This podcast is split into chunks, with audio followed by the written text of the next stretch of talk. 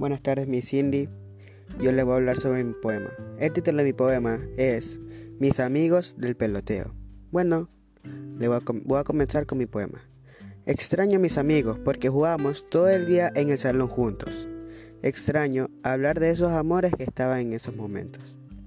Extraño esos chats que de broma en broma se armaba el buen peloteo.